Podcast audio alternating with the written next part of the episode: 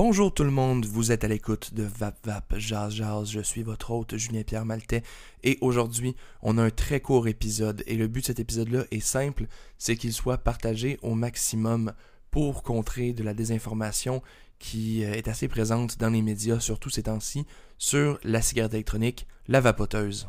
Donc qu'est-ce qu'on va faire aujourd'hui? On va regarder 5 mythes concernant la vapoteuse. Euh, j'ai choisi une seule source en fait pour adresser ces mythes-là, c'est-à-dire le gouvernement du Royaume-Uni.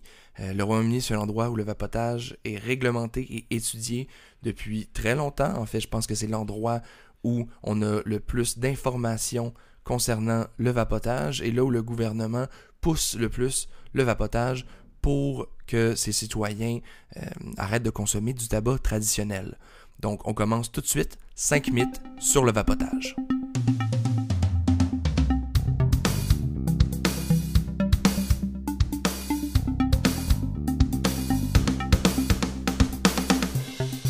Mythe numéro 1. La vapoteuse contient de la nicotine, elle est donc dangereuse. C'est un mythe qui perdure depuis longtemps et le gouvernement du Royaume-Uni nous indique que la nicotine en tant que telle pose un risque très très bas pour la santé. C'est évidemment la raison de la dépendance. Donc les gens sont accros à la nicotine, mais c'est les milliers d'autres choses dans la cigarette traditionnelle qui, elles, vont causer les maladies qu'on connaît. Également, la vapoteuse ne contient pas de goudron et n'expose pas l'utilisateur aux produits qui sont normalement associés à la combustion. Mythe numéro 2. On ne sait pas ce qu'il y a dans la vapoteuse. Elle n'est pas réglementée. Alors ici, le gouvernement fédéral canadien réglemente maintenant la manufacture des liquides pour vapoter. Et le vapotage tombe donc sous quatre catégories de lois fédérales bien définies, soit la loi sur le tabac et les produits de vapotage, c'est la loi qui a remplacé euh, la loi sur le tabac pour inclure des sections claires concernant le vapotage. On a la loi canadienne sur la sécurité des produits de consommation, la loi sur les aliments et drogues et la loi sur la santé des non-fumeurs, qui réglementent toutes le vapotage au Canada. Mythe numéro 3, la vapoteuse pousse les jeunes vers le tabagisme. C'est quelque chose qu'on a beaucoup entendu en 2019 et euh, qu'on entend également en début 2020. Euh, les gens ont peur que le vapotage incite les jeunes à fumer des cigarettes traditionnelles. Or, ce que les études nous démontrent, c'est que les jeunes, oui, vont expérimenter avec la vapoteuse, mais il n'y a rien de nouveau, hein? les jeunes vont expérimenter avec tout.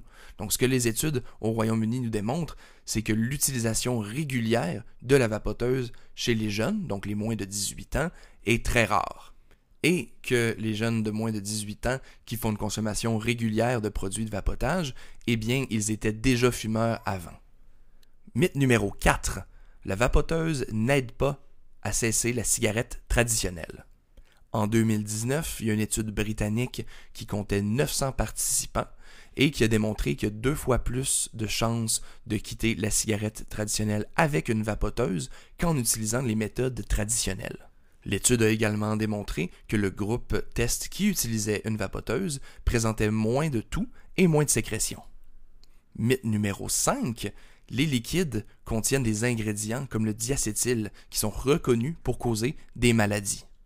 Et ça, c'est un mythe qui était très populaire il y a plusieurs années et qui malheureusement revient euh, ces jours-ci dans les médias. Alors, il faut savoir que le diacétyl, il y a plusieurs années, est un ingrédient qui était assez populaire dans les liquides de type beurré et que le diacétyl, à très très haute dose, peut euh, provoquer une maladie qui s'appelle la bronchiolite oblitérante, une maladie plus communément appelée popcorn lung. Et non seulement les compagnies n'utilisent plus aujourd'hui cette saveur-là, mais en plus, dans les produits qui ont été testés où il y avait présence de diacétyl, le pourcentage de diacétyl était des centaines de fois moins élevé que dans des cigarettes traditionnelles.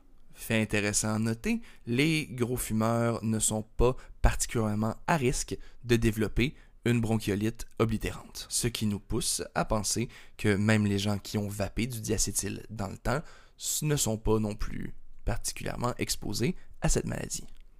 Alors voilà, c'est tout pour aujourd'hui, c'est tout pour mes 5 mythes concernant le vapotage, en espérant que vous ayez apprécié. Je vous invite évidemment à vous abonner à VapVap Jazz Jazz pour être mis au courant de toutes les nouveautés. Je vous invite également à partager cet épisode au maximum afin de rejoindre les gens qui se poseraient encore des questions sur le vapotage. Je vous remercie de votre écoute et je vous dis à très bientôt pour un nouvel épisode de Vap Vap Jazz Jazz.